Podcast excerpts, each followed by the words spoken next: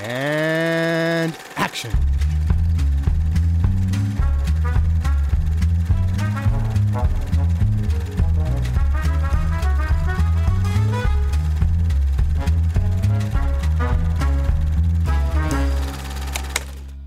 Life is a big mystery, isn't it? It always has been. I think people are intrigued by mystery to find out about things they don't know anything about. Guten Tag und herzlich willkommen zu Directed by Alfred Hitchcock. Ich bin Ihr Host Johannes Schmidt und mit dabei sind der Luke und der Ted. Hey! Wow, du hast einfach so deinen vollen Namen gedroppt. Ich glaube, das habe ich hier noch nie gemacht. Hallo. Ich glaube, ich habe niemand, noch nie meinen Vornamen gedroppt. Ich auch nicht. Stimmt. Wir sind Luke ich könnte und auch einfach Luke heißen. Wer weiß das schon. Ich habe meinen Kurzfilm promoted, da stehe ich im Abspann. Mich kann man finden, wenn man will. Das stimmt, ja. Also zu spät. ähm, wir reden heute über Dinge, die zu spät sind, äh, wie. Nee, nicht wirklich. Das, das, die Überleitung hat nicht funktioniert. Wir reden über Alfred Hitchcocks. Nee, doch, doch, das passt doch. Äh, eine, eine späte Beichte, I guess. Irgendwie so. Äh. der Film kam später raus, als er hätte sollen, weil die Produktion verschleppt war. Vielleicht, vielleicht so. Mm, okay, mhm. oh ja, mhm. um fünf Ecken, ja, ich, ich kann es sehen. Also wir reden über einen, einen besser spät als nie Film, äh, über I Confess oder Ich beichte. Äh, Hitchcocks 39. Film in Episode 38. Äh, wir äh, sind zwei Drittel fast durch die Filmografie und es spielen mit Montgomery Clift, Ann Baxter, Carl Malden, äh, genau, O.E. Hasse heißt er, okay, äh, Dolly Haas, Brian Ahern und viele mehr. Und äh, der Film handelt von einem Priester in Quebec in Kanada, für den ein deutsches Flüchtlingspaar arbeitet. Und eines Abends sieht er, wie äh, dieser Mann, dieser Deutsche, in die Kirche mitten in der Nacht reinkommt. Er findet ihn betend äh, auf einer Kirchenbank wieder und dieser möchte gerne beichten. Die verschwinden im Beichtstuhl und er beichtet ihm, dass er einen bekannten Anwalt ermordet haben äh, hat, äh, weil er ihm Geld klauen wollte, weil sie in finanziellen Problemen sind. Und äh, als dieser sich äh, das bemerkt hat und sich gewehrt hat, kam es zur Auseinandersetzung und er wurde getötet. Und weil äh, dieser deutsche Typ äh, eine, ein, eine Priesterrobe getragen hatte, um sich zu tarnen, fällt dann der Verdacht der Polizei, des Inspektors, sehr schnell auf den Priester, der nicht sagen kann oder will, was er in der Beichte gehört hat, weil es ja das Beichtgeheimnis gibt und er das nicht weitergeben darf. Also ist es ein Film, der über, über, über, keine Ahnung, de- den gefestigten Glauben dieses Priesters oder hält er die Klappe oder hält er nicht die Klappe, nimmt er das, äh, dieses Kreuz auf sich und äh, opfert sich zumindest im Buch für etwas, was er nicht für die Sünden eines anderen. Aber über die Unterschiede zum Buch können wir dann gleich noch reden. Ted, fangen wir mal mit dir an. Wie hat dir Ich beichte gefallen? Gut, hat mir gut gefallen. Also, äh, es war wieder einer von den Filmen, von denen ich nichts wusste, bevor ich die gesehen habe. Mhm. Von denen ich auch nie, davor, also nie gehört hatte, bevor wir Directed by Hitchcock angefangen haben. Und er hat mir, es ist, okay, er hat mir gut gefallen und ich wünschte, er hätte mir so viel besser gefallen, weil, weil es mir so gefällt, quasi ähm, einfach nur das, das Konzept des Filmes finde ich so stark. Und es sind die Bausteine da, die, die diesen Film hätten großartig machen können, in meinen Augen. Also mit, mit den Schauspielern, die da sind und auch von Hitchcock machen können.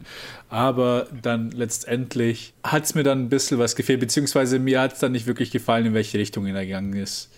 Äh, mir, ich hätte es interessanter gefunden oder äh, auch emotionaler gefunden, wenn sie ein bisschen weniger über diese Reminiszenz-Melodrama gesprochen hätten und mehr so in, in, seine, so in seine Moral reingegangen wären. So werde ich also das Priestertum verraten, dann kann, werde ich hier aus der Kirche austreten, um die Wahrheit zu sagen. Also ich, mir hat irgendwie der interne Konflikt, den ich erwartet habe am Anfang des Filmes, der war irgendwie nicht wirklich so da. Also ich hatte nie wirklich Angst, dass er sich entscheidet, was zu sagen, weil er irgendwie von Anfang an so gezeigt wird als so komplett moralisch. Am Ende stellt sich auch heraus, dass er auch gar nicht irgendwie mit, dass die Frau gar nicht mit ihm gecheatet hat oder sonst was, sondern einfach nur komplett ehrlich. Ich habe sie halt nur einmal gesehen und ich wusste nicht, dass sie verheiratet war und ja. Und ja, ich, ich, hab, ich, hab, ich bin durch die Letterbox Reviews gegangen und da haben viele dann, also da gab es einige Reviews, die gesagt haben, ah, wenn nicht dieses Skript von, keine Ahnung, vom Bergmann gemacht wurde oder von irgendeinem anderen Regisseur, also mhm. nur nicht Hitchcock, weil es dann halt einfach nur in so weder Thriller noch Melodrama hat da hat er sich wirklich entschieden, das eine oder das andere zu machen und dann am Ende hat es bei beiden gefallen, also gefehlt in meinen Augen.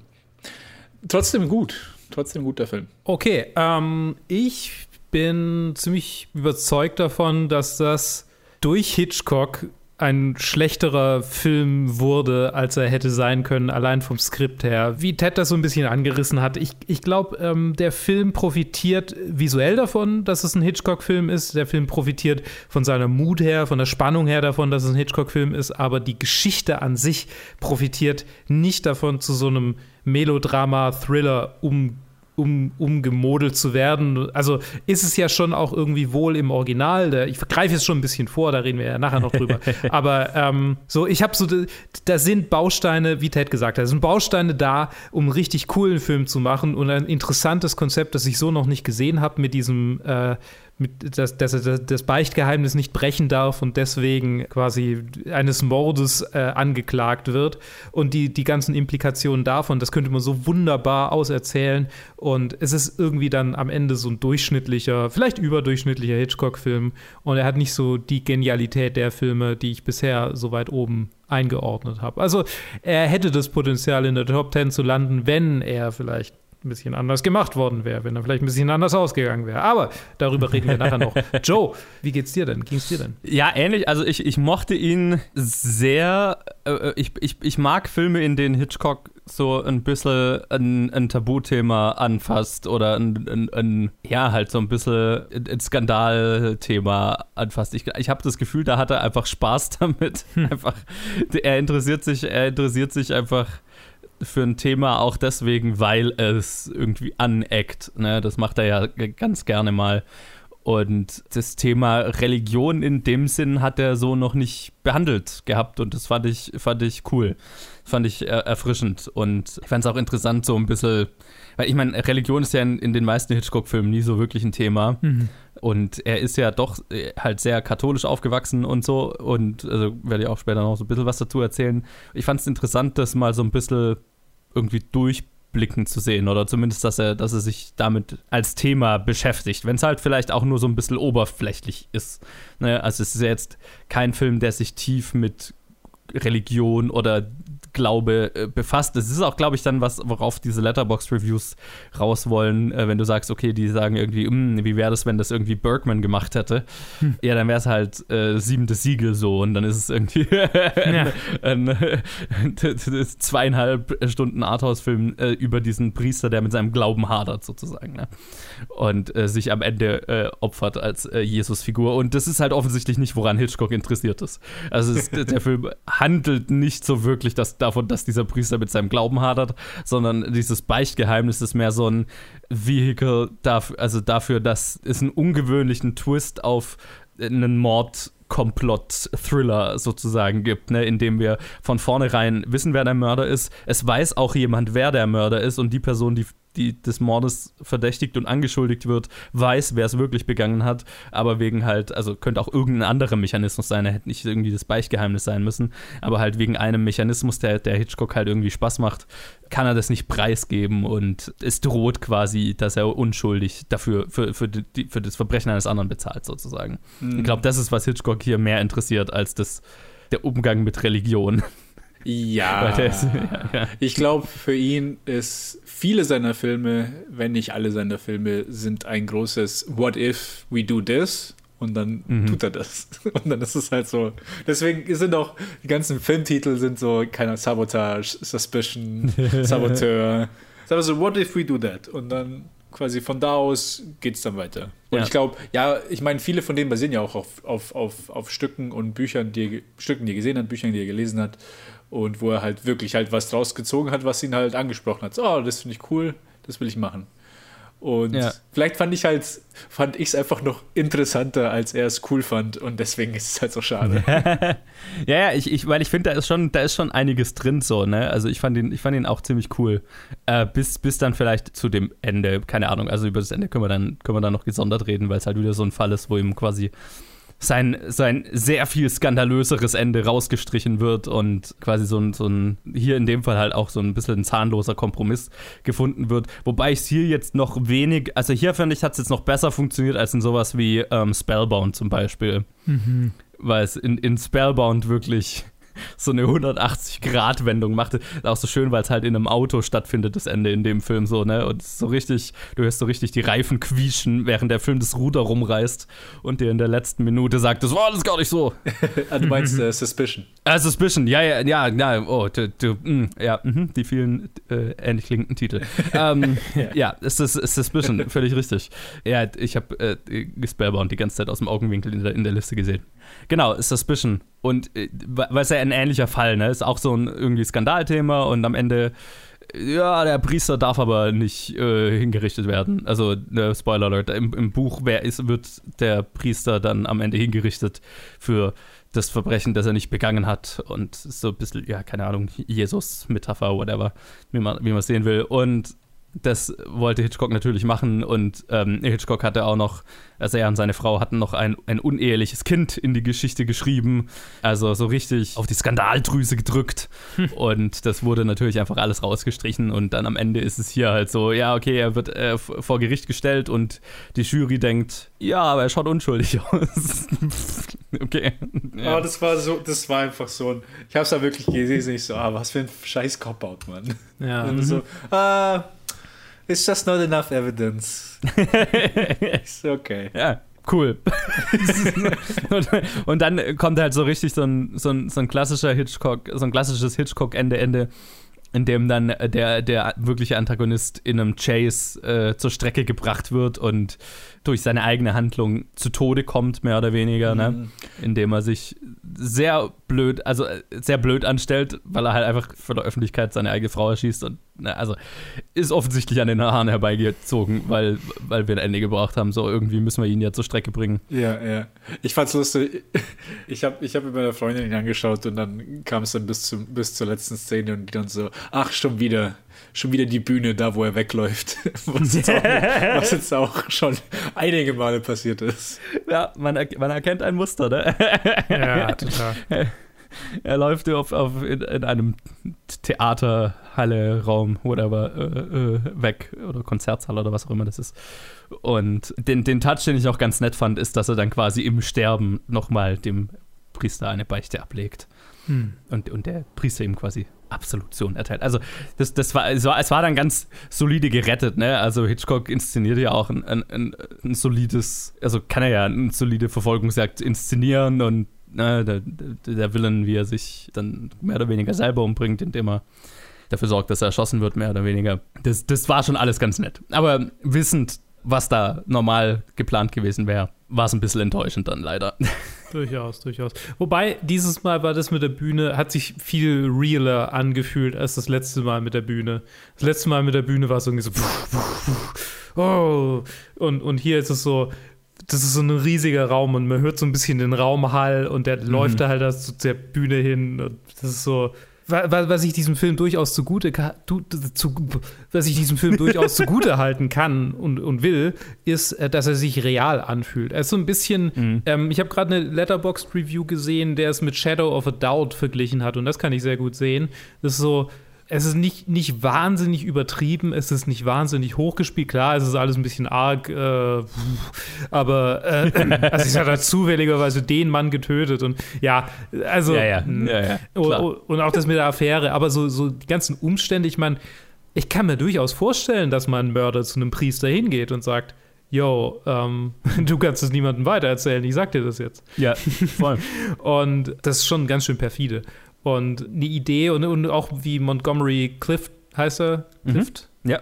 das spielt, das ist so, das kauft man ihm gut ab, dass er so der, der absolut wohlmeinende. Und ich habe tatsächlich, tatsächlich habe ich sogar den Priester dann gegoogelt, der mich damals erst kommuni kom kommuniert hat, weil der ist aus der katholischen Kirche ausgetreten, beziehungsweise excommunicado hier, ähm, weil er eine Frau geheiratet hat dann. Also ich meine, ich glaube, er, ist- er hat einfach gesagt, so er geht jetzt. Weil, Ja, okay. Also so, you can't fire me, I quit, quasi.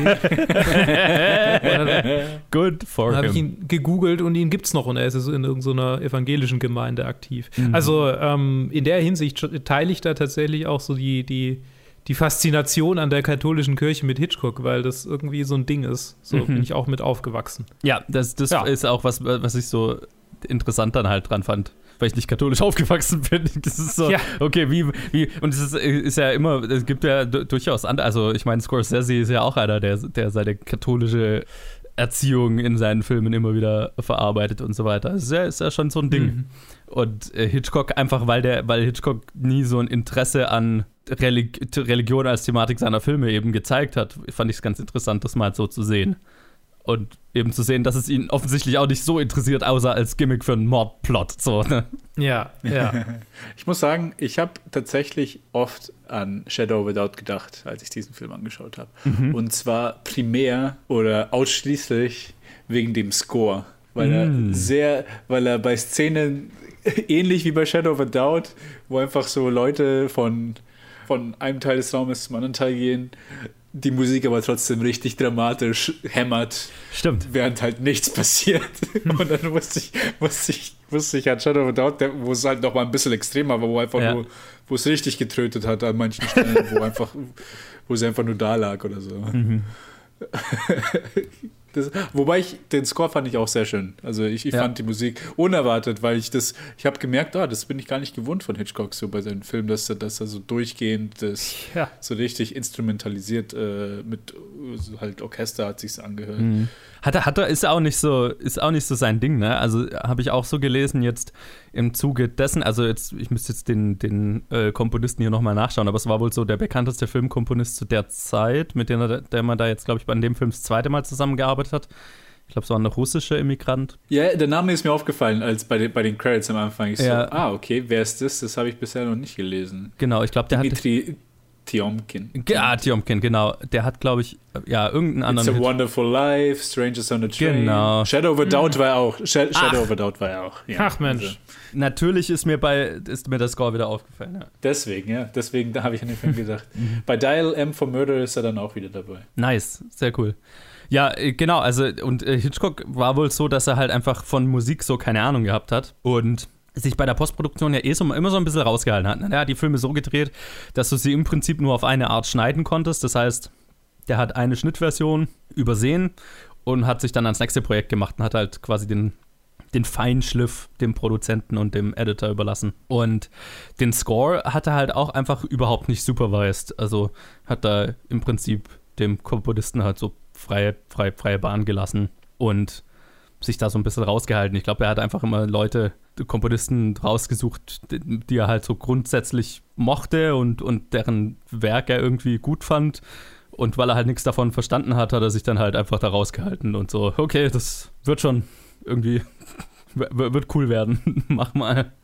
Und gerade dafür finde ich es interessant, vor allem dann halt, also es gibt ja so ein paar Hitchcock-Scores, die dann doch eben sehr markant sind. Aber es ist einfach nicht, für was er bekannt ist. Und ne, ich meine, dadurch, dass jetzt das vielleicht der zweite Score ist, von wem wir jetzt sagen, okay, der bleibt irgendwie so ein bisschen im Gedächtnis, ist ja auch, spricht ja auch dafür, ne? Mhm. Hm, ja. Also er hat sich ja dann doch oft hinterher dann drüber beschwert. Zum Beispiel bei äh, Rebecca war es ja, wo, wo dann David O. Selznick so dahinter war, dass der Score auf eine bestimmte Art gemacht wird und dann Hitchcock hinterher gesagt hat, naja, und er fand es halt furchtbar. Aber er hat sich auch nicht eingemischt, weil, eh. Ja, ich meine, das ist halt auch irgendwie easy, sich in solchen Sachen dann zurückzuhalten und Ja. hinterher zu meckern. Voll. Und ich meine, er, genau, er hat dann halt einfach hier mit, mit Tjomkin hat er halt hier so einen Kollaborateur gefunden, der, der halt irgendwie auf, äh, auf einer Wellenlänge war und dann später Bernard Herrmann ist dann so der andere große Komponist seiner Zeit, mit dem Hitchcock dann halt einfach viel gemacht hat. Der halt auch den Psycho-Score zum Beispiel gemacht hat dann. Mhm. Was ja wahrscheinlich der eine Score ist, der halt von, von Hitchcock so bekannt ist. Gut, ich würde mal sagen, so nach über 20 Minuten sage ich doch mal so ein bisschen wie es zu diesem Film kam. Hm. Weil, äh, wie Luke vorhin schon angedeutet hat, war der Film ziemlich lang in Vorproduktion bei, ähm, mit Warner Brothers, noch äh, über Transatlantic Pictures, was ja so ein bisschen am Absterben war zu der Zeit. Also ich habe mir vor drei Episoden oder schon gesagt, dass, dass Transatlantic tot war was nicht so ganz gestimmt hat. Es ist langsam gestorben. es, hat, es hat schon noch existiert, aber es ist ein langsam Tod gestorben zu der Zeit. Ähm, das heißt, äh, I Confess war halt in, in, dieser Zusammenarbeit zwischen Transatlantic Pictures und Warner Brothers lange in Vorproduktion. Schon vor Rope wollte den Film eigentlich machen. Und es waren halt dann einfach andere Produktionen waren schneller fertig und äh, einfach auch, weil die Thematik schwierig war und viel Entwicklungsarbeit gebraucht hat, ist der Film halt nur langsam vorangekommen. Auch weil sich Hitchcock halt einfach geweigert hat, die sehr kontroversen der Elemente der Story äh, rauszunehmen. Er hat zwar quasi den Ärger herausgefordert, hat halt immer Warner versichert, er wird das auf irgendeine Art und Weise inszenieren, dass es keinen Ärger mit der Zensur gibt. Und ja, ich habe vorhin gesagt, es basiert auf einem Buch, habe ich Bullshit erzählt. Es basiert auf einem Theaterstück von 1902. Ach. Tja. Äh, genau, und im, im Theaterstück wird äh, der Priester am Ende unschuldig gehängt. Das ist so. Nice. der, der, interessantere, das interessantere Ende. war, da war das Theaterstück 50 Jahre früher gewagter als dann der Film. Ja, irgendwie im Theater war das halt, ne, da gab es halt keinen Production Code so, ne? Ja, ja. Das, ich habe auch irgendwo, hm, Irgendwo habe ich ja, Bis wann ist er denn noch? Ich wollte schon fragen. Ich so, äh, wir sind jetzt schon so fast in der Mitte der 50ern. Ja, ich glaube, der Production Cloud begleitet uns eigentlich bis fast zum Ende von Hitchcocks Karriere. Ah, okay. Der, der war bis in die 60er rein, wenn ich mich recht erinnere. Ah. Das, der ist auch so langsam gestorben. Schade. Ja, das, ich habe auch irgendwo, habe ich vor kurzem was über die Geschichte des Production Codes gehört. Ich glaube, es war in irgendeinem Podcast wo quasi die Begründung, warum es diesen Production Code brauchte, das habe ich jetzt natürlich nicht mehr wortwörtlich, wortwörtlich im Gedächtnis, aber so, es war so mit dieser Begründung, weil Film halt so ein subversives Medium ist, das quasi auf der Audioebene, auf der Bildebene und so weiter die Menschen manipulieren kann.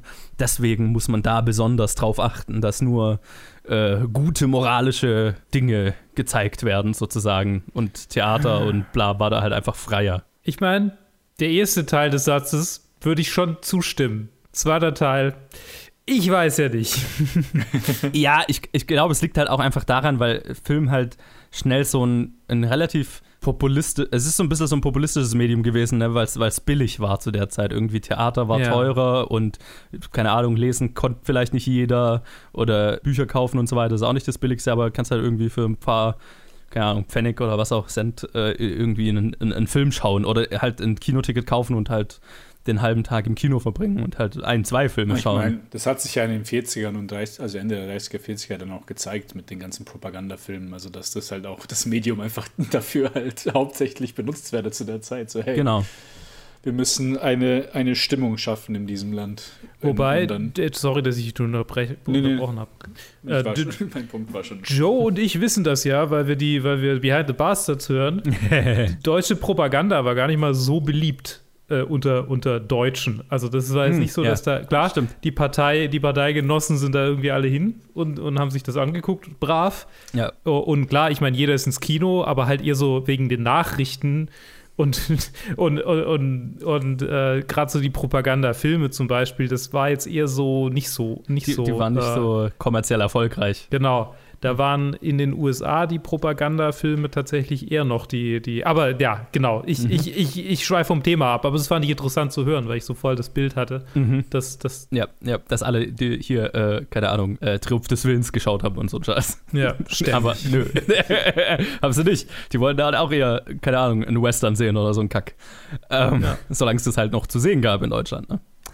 Erstaunlich lange tatsächlich. Gute Behind the Busters-Episode. Darüber, wie, wie, wie, Hollywood den Nazis quasi nachgegeben hat. Ja. Überhaupt nicht, wie sie mit China heutzutage umgehen. So, wo war ich stehen geblieben? Sorry, ja. ich hab's total, ich hab's total Alles gut. Tut mir furchtbar leid. Die Produktion war damals ja noch als Transatlantic äh, äh, Produktion äh, an, an, angesetzt. Ging früh nach Quebec, um dort tatsächlich die Unterstützung der örtlichen katholischen Kirche zu sichern. Äh, weil man halt quasi von denen keinen kein Stress wollte. Und lustiger, was ich sehr witzig was, äh, überraschenderweise waren die sehr zuvorkommend und hatten kein Problem mit der Story. Vor allem auch noch kein Problem damit, als der Priester noch gehängt wurde und ein uneheliches Kind hatte. Fand die, fand die in Ordnung. Hm. Weil, und das war quasi die Begründung, der, der Priester trotz seiner Sünden als äußerst nobel beschrieben wurde. Und er opfert sich ja quasi dann später für die Sünden ander, eines anderen und bla. Ja. Ne, also das, und das ist, war, war ja auch immer die Intention. Also der Priester ist ja nicht negativ gezeichnet, sondern menschlich, keine Ahnung. Und ich kann, ich kann schon sehen, dass man da, also wenn man so ein bisschen einen liberaleren äh, Kirche, liberales Kirchenoberhaupt da hat, dass, dass die damit da schon, dass die das schon okay sehen. So. Ist ja dann doch ganz effektive Propaganda, wenn man will, ne? Und ähm, am Ende war es dann halt tatsächlich Warner Brothers, äh, die kurz vor Drehstart dann zu nervös wurden wegen den ganzen kontroversen Elementen und halt die Änderungen verlangt haben, noch bevor die Zensur es überhaupt äh, quasi beanstanden konnte und halt quasi das uneheliche Kind rausgestrichen haben und dass äh, der Typ halt auf keinen, keinen, keinen Fall am Ende unschuldig gehängt werden durfte. Damn. Und Hitchcock, ja, hat sich gewehrt, aber am Ende musste er natürlich nachgeben. Und interessant fand ich, dass halt Montgomery Clift äh, dem Film zugesagt hatte, gerade wegen diesen kontroversen Elementen. Und äh, quasi erst so kurz vor Drehstart von diesen Änderungen erfahren hat, wo es schon zu spät war, um auszusteigen. Ja, das ist. Weil es ist ja gerade für einen Schauspieler dann interessant, sowas zu spielen, ne? Diese, diesen, diesen Konflikt, den inneren. Ja, ich kann mir definitiv vorstellen. Ich meine, vor allem zu der Zeit, wo man dann vielleicht einfach nicht diese Auswahl hat, wo man halt, meine, alle wissen so, okay, was für eine Art Film wird überhaupt gemacht und dann hörst du von sowas und so, oh, ich kann gar nicht glauben, dass das in Produktion ist. Ja. Lass, gib mir die Rolle und dann halt kurz davor und so wird man dann hängen gelassen. Ja, vor allem, wenn du irgendwie als Künstler gar nicht die Möglichkeit hast, die volle Bandbreite des menschlichen Erlebens zu explorieren sozusagen.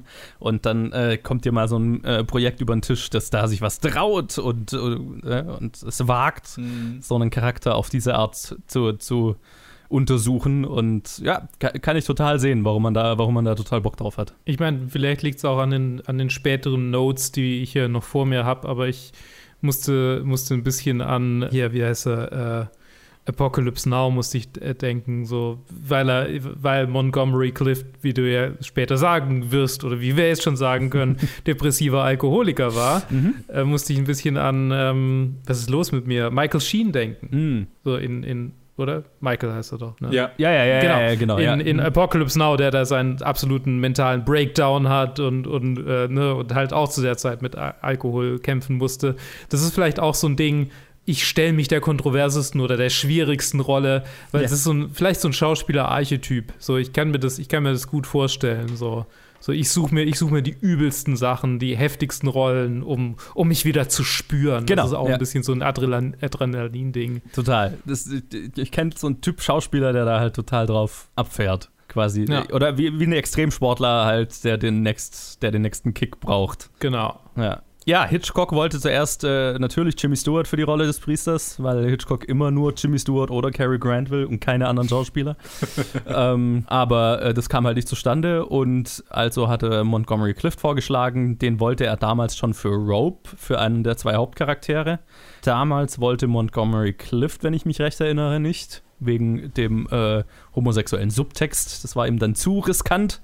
Aber hier, da war er dann dabei, hier beim, beim ich darf Priester. mich moralisch aufopfern, aber bloß nicht unterstellt werden, dass ich auf irgendeine Weise gay bin. Homosexualität? Nein, nein. Ein Mord? Ja, ja.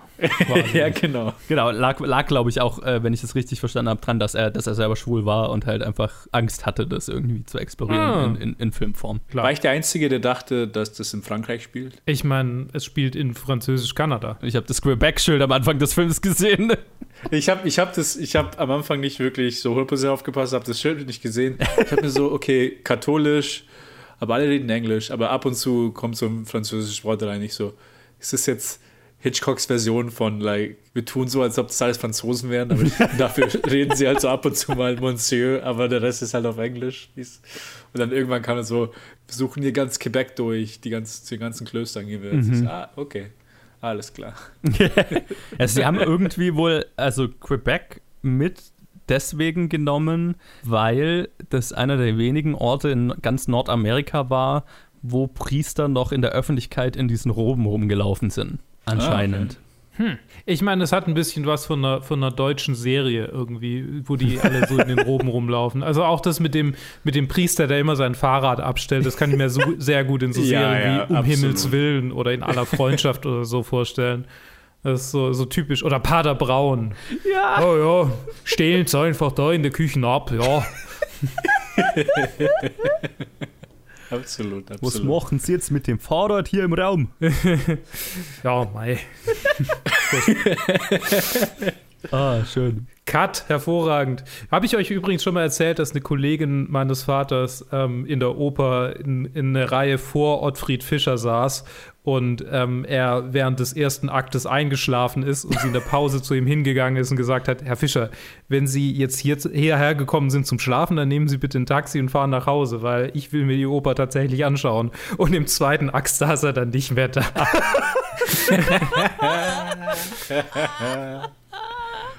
Nice. Oh, das ist gut. Das ist gut. Konsequent. Ja, Mhm. Die ist, die ist cool. Respekt für die Frau. Sehr schön. Sehr sympathisch, die Frau. Back, back, back to the movie. Ähm, Sorry. Karl Malden. Karl Malden hat später gesagt, äh, Montgomery Clift habe ausgesehen wie ein Priester, das Gesicht eines Heiligen, doch wenn man ihm in die Augen sah, eine gepeinigte Seele. Oder sah man eine gepeinigte Seele. Weil er ja ein äh, ziemliches Depressions- und Alkoholproblem hatte, ähm, was, was wohl kein, also kein großes, kein gut gehütetes Geheimnis war. Und Karl Malden und er waren halt äh, davor, also waren, waren, hatten sich schon vorher kennengelernt und waren befreundet. Und das war mit ein Grund, äh, warum Karl Malden gecastet wurde. Also Montgomery Clift hat ihn einerseits auf, den, auf das Casting quasi aufmerksam gemacht, dass er sich da überhaupt melden kann für. Und er wurde dann auch gecastet, quasi so, also er spielt in der Detective, für die, die es nicht wissen, ähm, quasi, dass er so ein bisschen ein Auge auf Montgomery Clift haben kann und dabei, dabei helfen, ihn so ein bisschen im, im Zaum zu halten. Ein Schauspieler-Wingman quasi. Ja, ja, genau. Das ist Schauspieler Nanny wohl eher. Ja, Ja, ja, ja, genau. Oder der mal sagt, so, das ist jetzt, das war jetzt der letzte Whisky für heute oder so. Und das hat dann wohl nur so nur eine Zeit lang funktioniert, weil dann haben die sich wohl zerstritten am, am Set und dann hat das, hat es, hat es nicht mehr funktioniert. Und ja, Montgomery Clift war wohl halt auch, äh, also einerseits hat er irgendwie mit Depressionen zu kämpfen gehabt, weil er halt auch sehr unsicher war und er war auch noch ein Method Actor, was er Hitchcock sowieso überhaupt nicht ab kann. und er hatte wohl äh, auch vertraglich zugesichert seine Schauspiellehrerin die ganze Zeit mit vor Ort und war erst mit einem Take zufrieden, wenn die Schauspiellehrerin ihr okay gegeben hat, nicht wenn Hitchcock sein okay gegeben hat. Klingt nach einer extrem komplizierten Arbeitsbeziehung. Ja. Sehr. Und ich glaube, Hitchcock hat es also wie, wie so oft halt einfach laufen lassen, weil er keinen Bock hatte, sich äh, auf, auf, den, auf den Konflikt so, ne? Er hat es halt einfach toleriert. Wie, wie meistens mit den schwierigen Schauspielern, ne? Hitchcock toleriert es Ja. dann halt einfach, weil er, weil er keinen Bock hat, sich mit, damit rumzuschlagen. Vermeidung der Konfrontation. Genau. Finde ich, find ich gut. Mhm, mhm. Das äh, haben wir ja, haben wir, wann haben wir letzte Episode, vorletzte schon mal drüber geredet? Kann funktionieren. Muss nicht, aber Ja. kann. Ich habe letztens, ähm, vor ein paar Tagen habe ich einen Tweet gesehen oder äh, eine Schlagzeile über Martin Freeman und ein Quote von ihm, wo er gesagt hat, dass Method Acting pretentious, narcissistic bollocks ist. Ich meine, so, ja, mm, es, es kann diese Tendenzen haben. Sagen wir es mal so. Aber seien wir ehrlich, wie hätte er als Bilbo auch Method machen sollen? Also ich meine, das wäre ja wirklich. Das wäre wirklich schwierig. Ich meine, äh, für, für fünf Monate in einer Renaissance. Erdhöhle. In, ja, genau, in einer, in einer Erdhöhle leben und sich haarige Füße jeden Morgen auf, auf, aufsetzen und Jeden Morgen, wenn er ans Set kommt, die Straße entlang rennen und brüllen: I'm going on an adventure! genau, nur, nur, mit, nur, nur zu Fuß oder per Pony äh, sich fortbewegen zum Set oder am Set. Mhm. Nicht praktikabel. Nee, ist, Einfach es nicht ist praktikabel. schwierig. Das ist schwierig. Ich frag mich, ja, wie, das, wie das mit so Daniel Day-Lewis zum Beispiel bei Gangs of New York gewesen sein muss. Äh, Hat Ist der Method? Ja, ja, voll. Der hat doch so, irgendwie. ist der hat doch. der, der bekannteste. Ist, ja, ja, der hat doch irgendwie, wo er Lincoln Okay. gespielt hat, hat er irgendwie monatelang nur als Lincoln gelebt und quasi alle mit allen nur als Abraham Lincoln geredet und so. Da würde ich mir gern die Arbeit für, für Dinge anschauen. Ähm, was ist heute los mit mir? Äh, der Öl, der Ölbaron-Film. Oh, ähm, äh, ähm, There Will Be Blood. oh, genau. der Der, Blood. ja. ein klasse Film. Wobei ich auch sagen muss, Gangs of New York war bis vor drei Jahren, vier Jahren, war es einer meiner Lieblingsfilme. Hm. Speziell wegen seiner Performance, weil, Mhm. weil ich Daniel Day-Lewis so klasse fand in dem Film. Ja, er ist auch Mag ihn super. immer noch sehr, aber ich habe halt mittlerweile schon sehr viel mehr Filme gesehen. Ja. Okay, sorry, zurück zum Film. Entschuldigung. So, ähm. Wird immer mehr Top 250 hier. Ja, ja, ja, ja, ist okay, ist okay. Die Ehefrau des Killers, ich weiß nicht, ob es euch aufgefallen ist, aber er hat, er hat sie einmal Alma genannt und bei mir hat gleich alles so uh, Mhm. geschrien. Und ja, war, war, war bewusst, war bewusst, wurde nach Hitchcocks Frau benannt. Die natürlich wieder am, am Skript und so weiter beteiligt war, aber kein Credit mehr, haben wir ja schon ein paar Mal besprochen. Und vielleicht noch eine, eine kleine Sache zu, zu Hitchcock und ähm, seinem Umgang mit Schauspielern, die, was ich ganz interessant fand. Carl Malden hat dann später in einem Interview erzählt, dass er Hitchcock während dem Dreh, waren, ne, waren sie alle beim Essen, und dann hat er Hitchcock mal gefragt, lose übersetzt zitiert, ähm, ich weiß nie genau, was du von uns Schauspielern willst. Ich weiß das Blocking, ich kenne meinen Text, aber ich weiß nicht, was genau du von mir erwartest. Worauf Hitch wohl geantwortet haben soll, du bist ein professioneller Schauspieler, ich bin ein professioneller, Re- professioneller Regisseur. Ich erwarte einfach nur, dass du deinen Job machst. Just do your damn job. Das ist, das ist, das ist also so dieser Quote und halt auch mit Hinblick davon, was wir halt schon, was wir schon über Hitchcock besprochen haben, zeigt so diesen perfekten Grund, dass er einfach überhaupt kein Interesse hat an so, okay, jetzt will ich so das innere Leben eines Charakters zeigen, sondern es geht, wenn halt irgendein Actor mal was rauspackt, dann ist es nur zum Service vom Melodrama und nicht um irgendwie irgendwas zu exploren oder in die Richtung zu gehen, sondern einfach nur so, okay, das ist jetzt, jetzt musst du auf die Tränendüse drücken von den Zuschauern, weil das ist jetzt richtig dramatisch. Aber um mehr geht's auch nicht. Ist irgendwie, also außerhalb seines, seines spezifischen Bereichs, ist er ganz schön langweilig eigentlich. Weil er hat so, er hat so sein Ding und das ist sein Ding und, und sobald er sich da rausbewegt, so auch nur ansatzweise, ist es nicht mehr so. Ne? Also so, das ist auch so das, vielleicht, was ich an diesem Film so bemängel, wenn ich das jetzt mal so ausbreiten darf. Weil, weil ich glaube, so, er fasst dieses Material an und jetzt ist er schon an dem Punkt, wo er sagt, jetzt mache ich mein Ding draus. Da könnte was anderes draus entstehen, aber da mache ich jetzt mein Ding draus, weil damit fühle ich mich wohl und ich weiß, das wollen die Leute sehen, wenn sie mich sehen wollen. Also jetzt, ist, er schon so in seiner Nische drin, dass er gar nichts anderes mehr machen will. Dass er kein Musical mehr draus machen will. Ja, mit Sicherheit. Hitchcock ist Wobei, halt, das wollte er auch nie machen, das musste Nee, er machen. aber ja. ja. Nee, Hitchcock ist schon voll, also in, in, in dieser Linie schon einfach total Genre-Regisseur. Ne? Also der hat, sagt er ja auch immer, hat er auch in Interviews oft gesagt, er hat eigentlich auch kein Interesse dran, irgendwie eine Message in seinem Film zu haben. Ganz abgesehen davon, dass er das natürlich manchmal hat und das schleicht sich auch ein. Und er hat natürlich so ein Point of View, ne? also gerade seine Filme zu, zu Zeit des Zweiten Weltkriegs und so weiter haben ja sehr wohl Messages. Aber er hat immer von sich behauptet, naja, er ist überhaupt nicht daran interessiert an, an Messages in Filmen, sondern er sieht halt Filme tatsächlich so wie eine Achterbahn, ne? Du, du, du gehst rein, du kriegst einen Adrenalinkick und du gehst wieder raus. Und das ist das, was, was ihm daran irgendwie Spaß macht und was er irgendwie herauskitzeln will. Und, und tiefer geht das Ganze nicht. Und wenn es tiefer geht, dann ist es oft halt schon im Drehbuch drin oder in guten Schauspielern und vielleicht hat er auch einen guten Tag oder hat, hat Bock, was mehr zu machen. Aber wenn er einfach nur sein Ding durchzieht, dann ist es halt, okay, ich mache ein, ein, ich mach eine, Ge eine Ge- Geisterbahnfahrt und das ist, was ich will, mehr nicht. Und deswegen ist halt auch hier irgendwie, naja, er will halt einen Thriller mit einem Priester in der Mitte erzählen, aber es geht nicht um Religion. Mhm. Ja, ja. Ich, ich finde also diese Achterbahn-Analogie finde ich immer so lustig, weil äh, irgendwie seine Filme auch teilweise abrupter enden als Achterbahnfahrten. Ja. wo, ein, wo auch dieser Film, wo einfach der Typ stirbt, ist auf so, er kniet halt nieder und dann wechseln sie so zwei Wörter und dann The End. Ja. Und ich so, oh, okay, it's over. Ja. Nicht mal, also nicht mal irgendwie so fünf Sekunden zum Durchatmen, dass, dass er jetzt gestorben ist und es vorbei ist. Sondern einfach nur direkt einfach, go home, Ja. ciao, it's vorbei. ist lustig, ich habe gerade die äh, Sidney Lumet-Version von äh, Mord im Orient Express angeschaut. Und da, da ist doch, da ist da ist dann auch am Ende ist so eine ganze, so ein ganzer, so eine ganze Coda sozusagen, ne, wo dann die ganzen Charaktere nochmal einen Moment haben, ohne es jetzt zu spoilern, wie dieser Film ausgeht. Aber, und dann habe ich halt im, im Making-of, hat dann Sidney Lumet so drüber geredet, naja, er hatte dann am Ende so dieses Gefühl so, und jetzt müssen die ganzen Charaktere nochmal einen Moment bekommen, ne, dass man das alles sacken lassen kann und dass die Charaktere auch alle so einen Abschluss bekommen und ich habe so innerlich habe ich gedacht, Hitchcock hätte einfach abgebrochen. In dem Moment, wo der, wo, wo der Mord äh, wo revealed ist, ist, ist der Film vorbei und Sidney Lumet macht halt, nein, wir brauchen noch ein Ende für diesen Film. Ist so voll, äh, okay, Hitchcock tickt da einfach anders. Ja, total. Er zieht halt die Handbremse. Ich bin am Ziel angekommen. Ja. und Kein Grund, das weiter rauszuzögern. sofort raus aus dem Auto. Ja. Und Der ist, der ist, wenn man wenn man es mit Autofahrern jetzt komplett vergleichen will, wenn man auf Parkplatzsuche ist, gibt es ja die Leute, die sagen, ja, jetzt fahre ich noch mal hier im Parkplatz entlang, vielleicht finde ich noch einen besseren, damit ich ein paar Meter weniger zum Rewe laufen muss. Und Hitchcock ist so, ah, der erste Parkplatz, hier rein, pam. Völlig egal, ob ich noch 300 Meter zum Rewe laufen muss. Hauptsache, ich parke hier. Ah, schön. Habt ihr die Hitchcock-Cameo gesehen?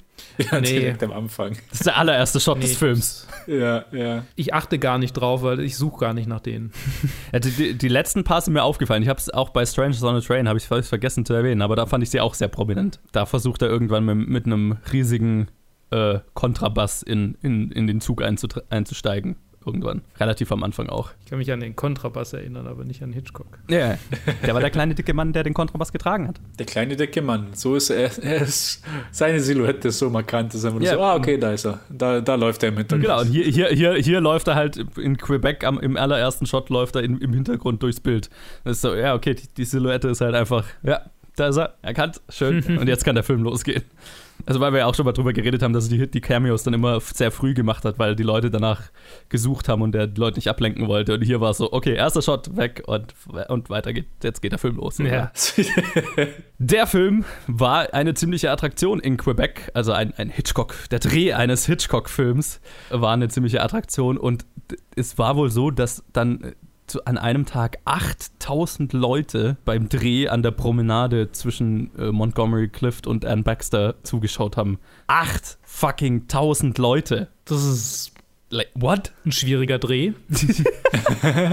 Ja, ich meine, Ich vielleicht, ich meine, wenn es halt eine bisschen größere Stadt ist, wo dann vielleicht normalerweise nie was Großes gedreht wird und dann passiert es halt einfach mal, dann ist es Hitchcock und dann so, oh, I need to see this. Und wie halt so ein, so ein kleines Festival, ne? ja, gell? wir hängen hier alle rum und, und schauen, schauen dem Film zu. Cool. ja, Anne Baxter, wo, Ja. wo wir, wo wir gerade bei ihr sind, war nicht die erste Wahl für die, für die äh, Rolle. Tatsächlich hatte Hitchcock zuerst die Schwedin Anita Björk äh, für diese Rolle gecastet, die er ihm, also die er auch besser fand äh, letztlich. Aber die kam dann ans äh, Set oder zumindest für die für die Testaufnahmen kam sie mit ihrem Geliebten und ihrem unehelichen Baby. Und äh, da hat Warner Brothers dann einfach direkt gesagt, nö.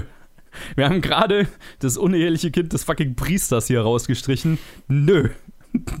Wir lassen das nicht nochmal zu und vor allem halt, weil, weil sie ja bei Under Capricorn schon das Ding mit Ingrid Bergmann hatten, die dann eine Affäre angefangen hat und sie quasi das ganze Desaster, PR-Desaster irgendwie über, also, naja, verwalten mussten, hat dann der Chef von Warner Brothers, also Jack Warner, wohl einfach gesagt, das können wir nicht machen, nicht schon wieder und nicht mit einer weiteren Schwedin. Ja, ich Not again. Ja, ja, genau. Diese, diese, diese, diese lustigen Europäer, Ja, die mir hier ja. die Produktion versauen. furchtbar, furchtbar. mit, ihren, mit ihren französischen und italienischen Männern und was auch immer. Mm, mm, mm, mm, mm, mm. Geht gar nicht. Und dann hat äh, letztlich Warner Brothers beschlossen, okay, nee, an Baxter spielt es jetzt einfach. Die kennen wir, die finden wir gut. Hier, Hitchcock, die kriegst du jetzt. Das war dann letztendlich diese Reibungen zwischen Transatlantic Pictures, die damals noch zu dem Zeitpunkt die Produktionsfirma waren, und Warner Brothers haben dann dazu äh, geführt, dass Sidney Bernstein, also Hitchcocks ähm, Geschäftspartner bei Transatlantic, beschlossen hat, okay, ich ziehe mich hiervon zurück wir verkaufen das Projekt an Warner Brothers komplett und ich habe keinen Bock mehr. Wir legen Transatlantic Pictures auf Eis. War es damals noch so? Okay, äh, wir legen das auf Eis und irgendwann machen wir dann wieder Filme zusammen, aber das ist halt einfach dann nie zustande gekommen. Hm. Und Sidney Bernstein hatte auch einfach keinen Bock mehr, wohl, nach allem, was man gelesen hat. Er hat einfach keinen Bock mehr, Filme zu machen. Fair enough. Was, was mich ja interessieren würde, wäre, hatte Anne Baxter zu dieser Zeit eine Affäre? Wenn dann eine, die nicht so, die, die, mit der sie nicht so offen umgegangen ist. Ja. Ich glaube, das Problem war nicht, dass hier Anita Björk eine Affäre hatte. Das Problem ist, dass sie es offen einfach, dass sie ihren Geliebten einfach mitgebracht hat und nicht wie alle guten Leute es halt einfach im Geheimen gemacht haben. ja. Wie fandet Ja. wie, wie, wie, wie, Luke, wie fandest du denn einen Baxter, wenn wir gerade bei ihr sind? Weil, Ann Baxter. ja. Ähm, gut. nee, ich weiß nicht, tatsächlich, ich muss mich gerade dran erinnern, äh, Montgomery Clift ist mir mehr in, im Gedächtnis geblieben, weil er halt so markant aussieht und so markant spielt. Ja. Aber jetzt, wo ich nochmal mal so drüber gucke, Ann Baxter war sehr, ich meine, ich habe schon ein paar Mal so Ingrid Bergman-Vibes gehabt. Sie hat es wirklich, wirklich gut gemacht. Äh, es, es ist ja auch so ein bisschen eine ähnliche Geschichte wie, keine Ahnung, Under Capricorn auch, ne? So die, die, ein bisschen die alte Liebe Ja, und die dann clasht mit der neuen und, und, und Sicherheit versus, versus Abenteuer und so ein bisschen, ne? Ja. Ähm, ich, kann mir, ich kann mir schon denken, warum das jetzt so langsam so der Type ist, warum man hier jetzt so von den Hitchcock Blondes spricht, weil es ja auch immer so Frauen in einer moralischen Zwickmühle sind und also es ist ja ein Typ.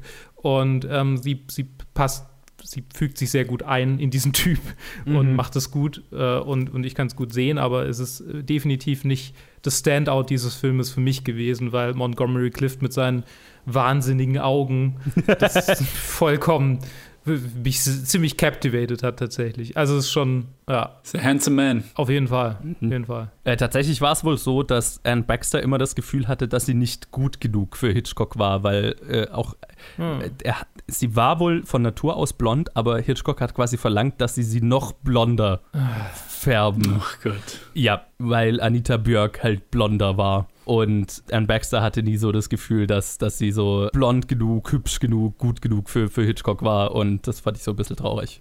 So Ähm, macht man Body Issues. Ja, mhm, mhm, genau so nämlich. Hollywood. Hey. Yay.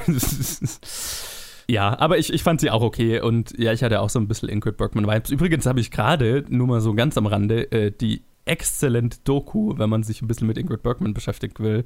Ingrid Bergman in her own words. Ich weiß nicht, wie die auf Deutsch he- heißt, aber holy fuck, was eine großartige Doku, wenn man sich für Ingrid Bergman interessiert. Vielleicht in ihren eigenen Worten. Hat sie selber gemacht? Äh, ist quasi eine Doku, die kam 2000, jetzt 2017, 18 oder so raus und es es besteht hauptsächlich aus, besteht eigentlich nur aus ihren Home-Movies und äh, Zitaten aus ihren Tagebüchern und ihren Briefen. Oh. Super interessant, alle und die quasi die Briefe ge- ge- vorgelesen von Alicia Vikander. Ah, Super, super interessant, geil gemachte Doku. Mm, großartig. Was ein interessantes Leben. So, nur mal am Rande. Weil wir hier in dieser Reihe nicht mehr über sie reden werden. Und wo wir gerade bei, oder wo wir halt gerade äh, vorhin über, über Hitchcocks Verhältnis zu, zu, zu, zu den Themen seiner Filme, wir es davon hatten. Ich, hab, ich lese ja so ein paar Bücher äh, immer als, als Vorbereitung für diese Episoden. Und da fand ich an ein Hitchcock-Zitat, das ich noch nie davor gehört hatte, das ich sehr interessant fand, so, dass ich sehr revealing fand darüber, wie Hitchcock sein Interesse und sein Verhältnis zu den Themen seiner Filme beschreibt. Ne? Da wird er nämlich in, einer, in einem Moment äh, von François Truffaut befragt, ob die Szene, in der der Staatsanwalt bei der Party ein Glas auf dem Kopf balanciert, ne? ob er in dieser Szene darauf hinaus will, so quasi, dass uh, Gerechtigkeit ist am Ende auch nur ein Spiel und alle, ne, niemand nimmt das so ernst und bla. Und er hat dann so äh, los übersetzt gesagt, ja, das ist so die generelle Idee. Und dann hat er so ein paar Momente aufgefehlt, äh, aufgezählt in anderen Filmen, die ähnlich sind, wie zum Beispiel der Richter in Paradigm Case, der quasi diese Frau zu Tode verurteilt und dann einfach nach Hause geht und sein Abendessen isst, als wäre nichts gewesen. Und er hat dann quasi gesagt, um ehrlich zu sein, tue ich dasselbe. Wenn ich eine furchtbare Szene in Psycho oder The Birds gefilmt habe, gehe ich nicht nach Hause und habe Albträume. Es ist einfach ein Job. Tatsächlich, obwohl ich während dem Dreh sehr ernst bin, will ich sogar oft über diese Dinge lachen. Und das gibt mir zu denken, denn ich kann auch gleichzeitig nicht anders, als mir vorzustellen, wie sich das Opfer fühlen muss. Da wären wir wieder bei meiner nie endenden Furcht vor der Polizei. Ich hatte schon immer eine vollständige Ident- Identifizierung verspürt mit einer Person, die verhaftet und in einem Polizeiauto abtransportiert wird. Durch die Fenster kann sie Leute sehen, die ins Theater gehen, aus einer Bar kommen und so weiter. Ich kann mir sogar vorstellen, wie sich der Fahrer und sein Partner darüber lustig machen und ich fühle mich furchtbar dabei. Da haben wir es, ne? Das habe ich mir auch gedacht. Das, war, das ist ein total, habe ich noch nie irgendwo zitiert gesehen. Aber ich fand, das war total, also es war das erste Mal, dass ich Hitchcock so irgendwie über, darüber, so darüber habe reden hören. Fand ich total interessant. Und so über dieses, dass er, dass er es auf der einen Seite nicht ernst nimmt, so, ne, dass er, dass er so teilweise sehr, ne, dass er immer so, so, so Themen hat wie Gewalt und Sex und bla. Und da- dass er es eher auch noch lustig findet, sich darüber lustig macht und äh, auf der anderen Seite aber so irgendwie starkes Einfühlvermögen für, für diese Charaktere hat und dass es so ein totaler Zwiespalt ist und dass, dass es ihm zu denken gibt, dass er das selber so nicht ernst nehmen kann, was er seinen Charakteren teilweise antut. Das fand ich, das fand ich interessant revealing. Ne? Weil es ja, weil's ja dann auch äh, vor allem halt in seinen späteren Filmen auch darum geht, was er seinen, seinen Darstellerinnen zum Beispiel antut und so weiter. Und das zeugt ja dann schon davon, dass er irgendwie weiß, was er tut, aber da auch so eine Distanz dazu haben kann. Und ne, also das fand ich, fand ich in, gefühlt interessant ehrlich für ihn. Weil, er, weil, weil so hört man ihn sonst nie darüber reden. Ja, ich weiß nicht, ob es eine Distanz ist oder vielleicht sogar so eine unterbewusste Dis Disassoziation, Mhm. die er da hat. Weil ähm, es fühlt sich so ein bisschen an, als ob er über sich selbst erschreckt, also ob, als Mhm. ob das nichts Bewusstes ist, was er irgendwie macht, um sich, um sich zu distanzieren, so von wegen, ich ziehe mir jetzt die Arbeitsklamotten aus und lasse das auf der Arbeit, sondern es ist mehr so, holy shit, was zur Hölle mache ich da eigentlich? Ja.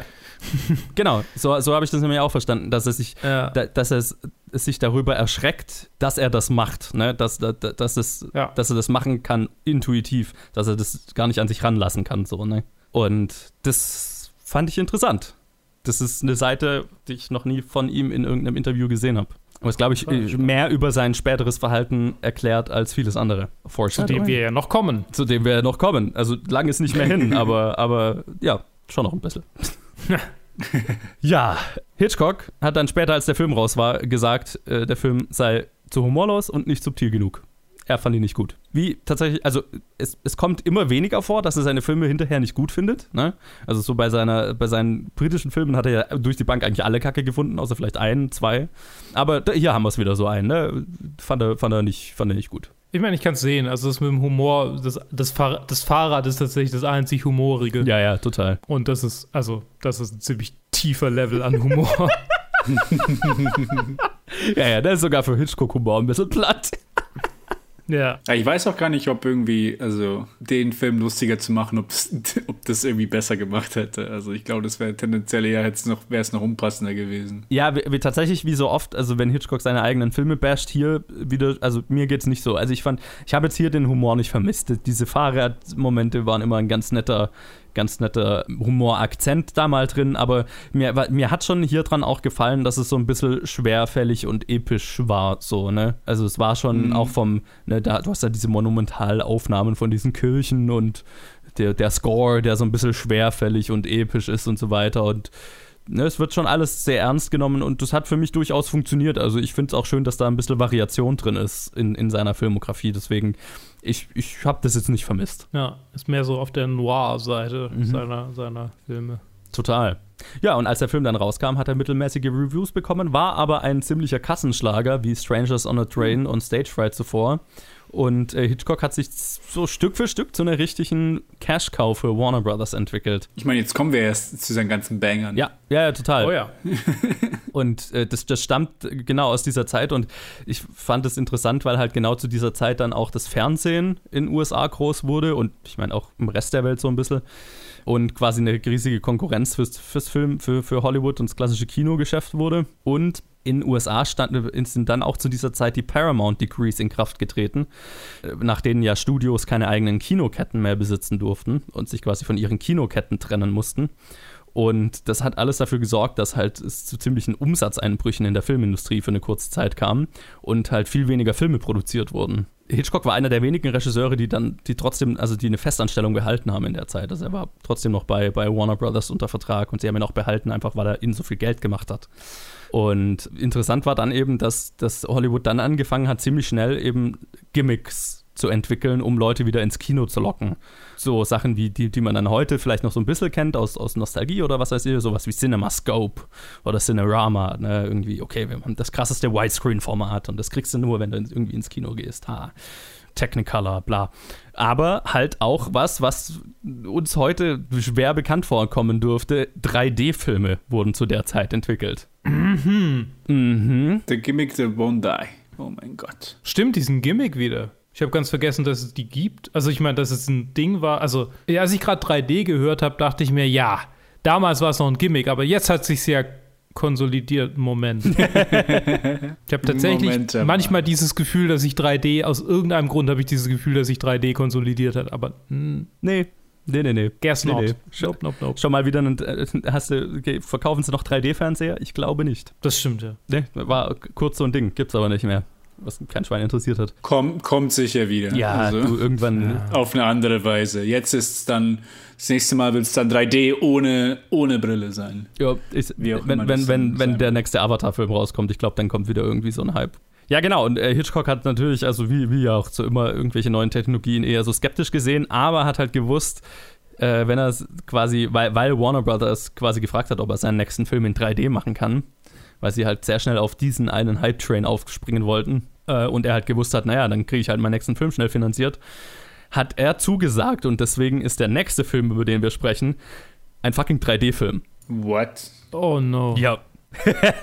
ich weiß nicht, ich habe ich hab den auf Blu-ray, ich habe keine Ahnung, ob der da in 3D verfügbar ist. Das muss, muss ich mal schauen. Keine Ahnung. Oh no. Ist es denn das, das Blau-Rot 3D? Ja, mit, Si- mit ich, ja. Ja, ja, ja, Also, klar. Was kann anderes gibt's nicht. Klar, logisch. Ja, logisch.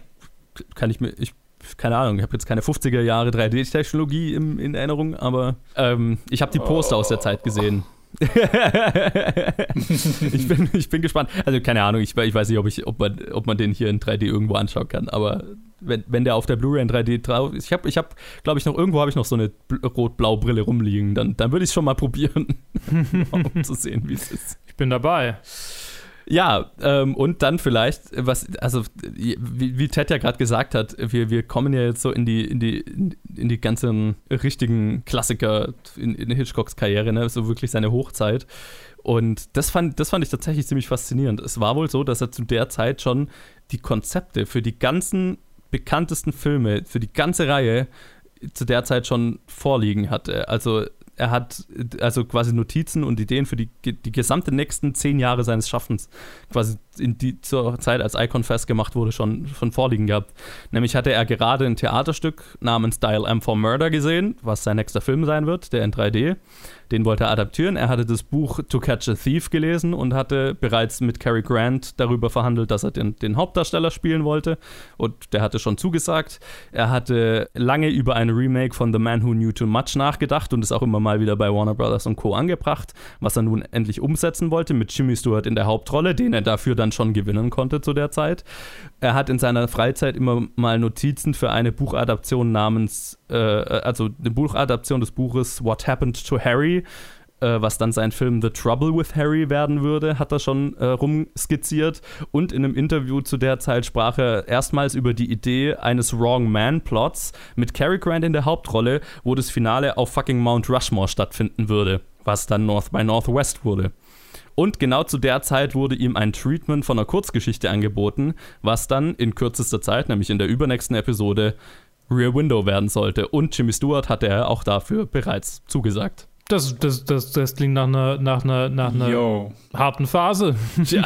Stell dir mal vor, einfach so, ich weiß einfach, was ich die nächsten zehn Jahre machen werde. Und am Ende stellt sich halt raus, dass halt so jeder einzelne von denen ein Kultfilm ist. Ja.